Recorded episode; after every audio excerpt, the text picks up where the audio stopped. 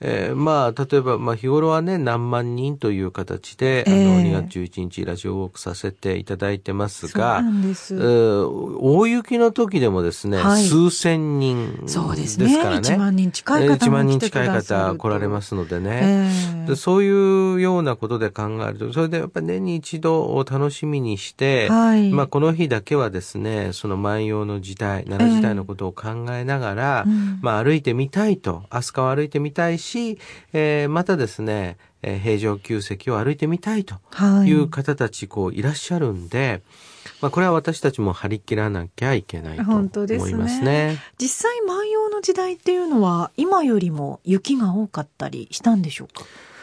寒かったと思いますが、はい、断然違うのはですね、えーまあ、おそらくですね、気象によってですね、うん、やっぱり外に出ない。例えばもう雨の日は外に出ない。レインコートもありませんし、うん、傘もありませんし。そうなんです。そういう時代ですから、ある意味で、うん、例えばですね、その恋人と一緒に過ごしていて、朝まで過ごして、はい、えー、いざ帰ろうと思ったら、雨だと、もうしょうがないから今日は役所に行くのやめなさいよと。で、これが、まあ、何というかというとですね、はい、やら、やらず雨。えー、やるっていうのはですね、自分のその恋人を外にやらないということですね。えやらず雨という言い方をしますので。あ、じゃあ雨だったらまたずっと一緒にいられるまあ、その、居続けて一緒にいようということになったりもする。まあ、それ、そういうことで言うとね。はい。うん、まあ、今、例えばですよ、その雨が降ったら風が強いからというので、自分で勝手にね、うん、まあ、学校休んだり会社休んだりすることはできませんので。怒られますね。怒られますので。社会人として、学生さんとして。まあ、当時もそういうことはあったとは思うんですが、えー、まあ、交通が発達していない分だけですね、はい、まあ自分でその裁量をするっていうことがこうありますので、あの、まあ、よくですね、はい、あの、インドに行かれた方が、インドの方はですね、えー、その時間を、あの、あんまり守らないなんていうことを言う人もいるんですが、はい、実はそうではなくって、えー、我々、その、あまりにも日本人が、はい、その、交通が発達しすぎて、えー、その電車なんかが、もう、非常に正確につくもんだと思いすぎているんだと思う。雨だから遅れるって言っても本当5分か10分だったりしますもんね。そうです、そうです、そうです。だから、こう、待ち合わせで行きますとね、えー、昭和の、はい、そうですね、えー、30年代ぐらいまでの小説でしたらね、うん、えー、午前中に会いましょうなんていう言い方をして、一つのところに訪ねていくってことはあったんですよ。もうじゃあ3、4時間の猶予がある。あるんです。それとですね、えー、あとあの、これ小説なんかをあの見ていただいてもそうですし、はい、あの昔のドラマなんか見ていただいてもそうなんですけどね。うんえー、例えば主人がいないので、えー、その家で1時間2時間待つっていうようなこともあるわけですね。それは連絡取れませんからね、はい。そういうようなことをこう考えていかなきゃいけないんですが、なるほど。うんまあ当時のね、旅のこととかね、えー、えー、そんなことを思いながら、こう今日も勉強しなければいけないんですが、そうですね。ラジオウォーク。はい。ちょうどですね、中間地点よりちょっと前のあたりが、朱雀門なんです。はい。で、朱雀門というのは、平城宮、簡単に言うと皇居なんですが、はい、皇居の南門にあたります。ええー、皇居の南大門、一番大きい門と、はい、その朱雀門を開けるとですね、えー、何があるかと言いますと、えー、大極殿が見えます。大極殿というのは北にある最も重要な建物で、はい、えー、これは北極星を象徴している建物です。で北極星を象徴している北極星っていうのは宇宙の中心で動きませんから、はい、えー、天皇のことを表します。天皇の玉座がある建物が大極殿はあ、世界の中心だと言ってるんですね。その玉座のことを高見倉というわけです。はい。で、その高見倉の前のところに広場があって、ええ、その広場のことを聴導院と言って、うん、聴導院の左右にはですね、役所が並んでいます。はい。で、真ん中は広場で大切な儀式が行われます。で、えー、その一番南にある門が朱雀門で、ええ、朱雀門からまっすぐと伸びている道が、これがですね、朱雀王子はい。スザク王子は74メートルもあるんです。長さではなく、幅？幅が。はあ。今、御堂筋が50メートルですので、えー、御堂筋よりも大きい。うわ御堂筋横断するだけでも結構ヒーヒー言いますけどね。74メートル。うわで、これがですね、はい、都の真ん中を突き抜けている都王子なんです。えー、でその都王子に植えられている街路樹の一つが、柳なんです。へえ、ね、当時の街路樹といえば、柳だったんですか。そうすると柳だと影ができます。ええー、で、なびきます。はい。で、さらに芽吹きます。そしてですね、うん、まあ、なんというのかな、うん、ちょっと華やか。そうですね、うん、動かない木よりもいいうん、いいですよね、うん、そういうその柳がこうあるわけですね。えー、で、えー、今日ですねその皆さんと一緒に読もうと思う歌はですね、はいえー、天平商法2年750年の歌なんですけれども、はい、えー、柳を読んだ歌なんですが、えー、これね作者大友のやかもちはどこにいるかというと、はい、この時、越中、現在の富山県にいるんです。で、富山県にいて、えー、柳を見たみたいなんですね、はい、手に持ったみたいなんですね、はい、で。その柳を手に持った瞬間、彼はこういうことを思いました。はい、二日、流体をよじて都を思う歌一首。春の日に晴れる柳を取り持ちて、見れば都の大地しおもほゆ。見れば都の大地市おもほゆ。えー、見ていきましょうね。これは3月2日ということです。はい。天平商法2年の3月2日、旧暦の3月2日、流体をよじてというふうに書いてあります。これはですね、何のことを言っているかというとですね、えー、柳の葉っぱのことを言っているんですが、はい、柳の葉っぱというのは、女の人のかき眉のように見える。かき眉眉を描いてたんです、当時は。へ今と同じです。で、太い眉は柳の眉で、細い眉は三日月の眉。っていう言い方をしたんですか？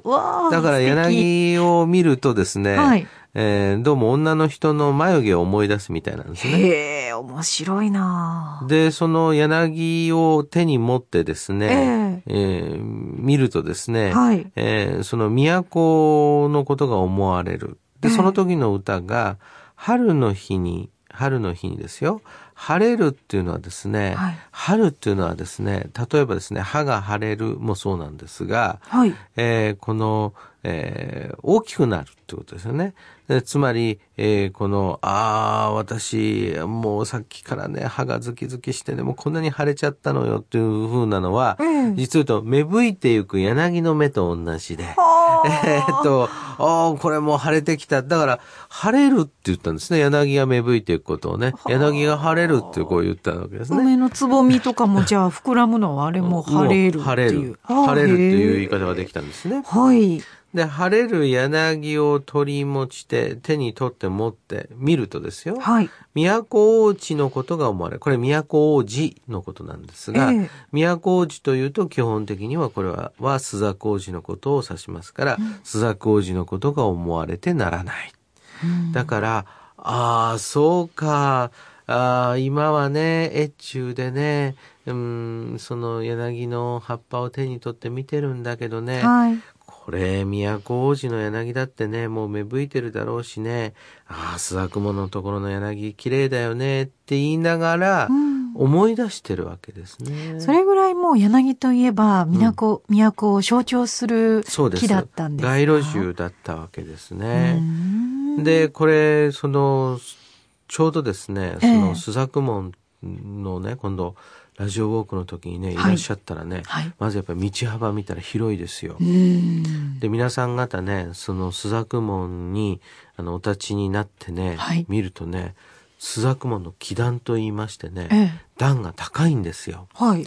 うわこんなに高い、門のね、段が高いのかとね、あの、思われると思いますが、え、これはね、おそらくですよ、門というのは舞台のような作りなんです。あれね、舞台になりますよ。はあ、うん、ただくぐって入るだけではなくって、うん、そこで何かをした。する。えー、ということはね、これはね、日頃ね、はい、天皇陛下なんかに、その庶民が会うことはできないわけですよ。ええ、そうするとですね、その天皇陛下とか、その天皇の家の大きさっていうのを象徴するものは、大きな門なんですね。そのみんな門は見てるわけです、毎日毎日。そうすると、そこからですね、はい、その大きな門に住んでいる人を帝というようになって、これは天皇の故障に。そっか、帝も御門と書きますもんね。うん、ですから、帝ってそういう意味なんですよ。大きな門に住んでいる人っていうことなんです。ああ、なるほど。で、あの朱雀門を見るとですね、えー、うわ、こんなところの中に住んでる人って大変だろうと思うわけです。えー、大変な人だろうと思うわけです。はい。で、その前は須田工事になっていて、これは大変な74メートルの道幅ありますよね。ええ、だから広場と同じで、はい、例えば天平年間にはここで歌書きなどが行われています。で、歌書き、この時の歌書きは多分ですね、マスゲームのようなものだったと思いますが、はいえー、男女がですね、並んで歌を掛け合うと。いうような、そういうことがまあ行われて、声に出して歌う。声に出して歌う。これをその天皇陛下が見ると。はい、いうようなことが行われていますので。御堂筋パレードですね。御堂筋パレード。御堂筋パレード。で、もう一つですね、外国施設は、この朱雀王子をまっすぐと北上して、えー、えー、天皇のところに会いに行く。ということになりますので、ラジオ門というですね、平城京の一番南側の門でですね、はい、飾り馬といってですね、馬を飾ったものがずらーっと並んでるわけです。えー、馬にですね、えー、例えばハート型などのようなですね、飾り金具をつけた、はい、馬が並んでいるところで歓迎を受けましてね、えー、でそこからですね、えー、平城京の中に入っていきます。平城京まっすぐ74メートルの道路。それをずっと北上していって、えー、そして、えー、その、その向こうに大極殿がある。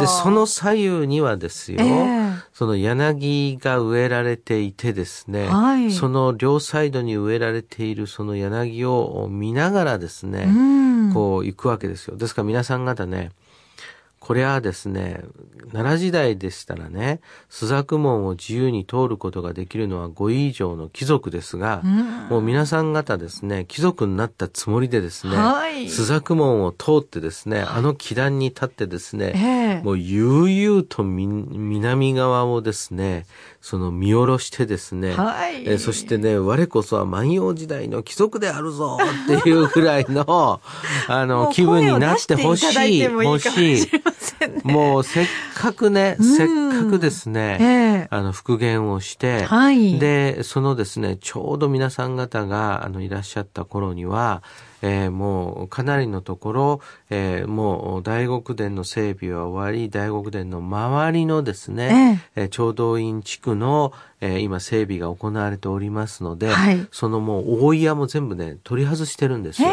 ですからそれがね、もう大極殿がもう真正面にね、あの、見えます。で、今、私たちが立っているね、朱雀門とね、大黒殿の間にね、役所があって役人がね、お正月には並んでたと思いながらね、その、見るとね、またね、うん、これやっぱりその楽しみがこう増えると思うんですね。皆さん、こう、揃いの着物というか、まあ、色違いでしょうけど、うん、着てずらっと並ばれてたわけですもんね。ずらっと並ぶわけです。圧巻でしたでしょうね。これをそのお正月にね、えー、その参加するためにね、はい。そのお正月の様々な行事をするためにね、もうとにかく暮れから貴族はね、自分が着るものをどうやって確保しようかと思って大変なんですよ、これ。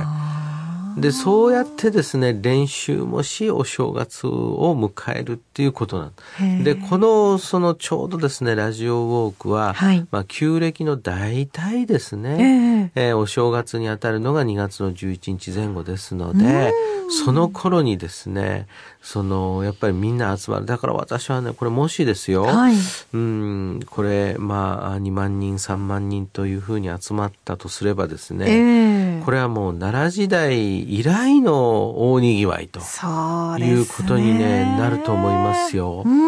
で、その時にダーッと並んでですね、えー、今の世の中でしたら我々一人残らずあのスナック門をの中に入っていくことができます。今だからできるんです。奈良時代だったらね、できませんので、はい、これをですね、その見逃す手はない。うん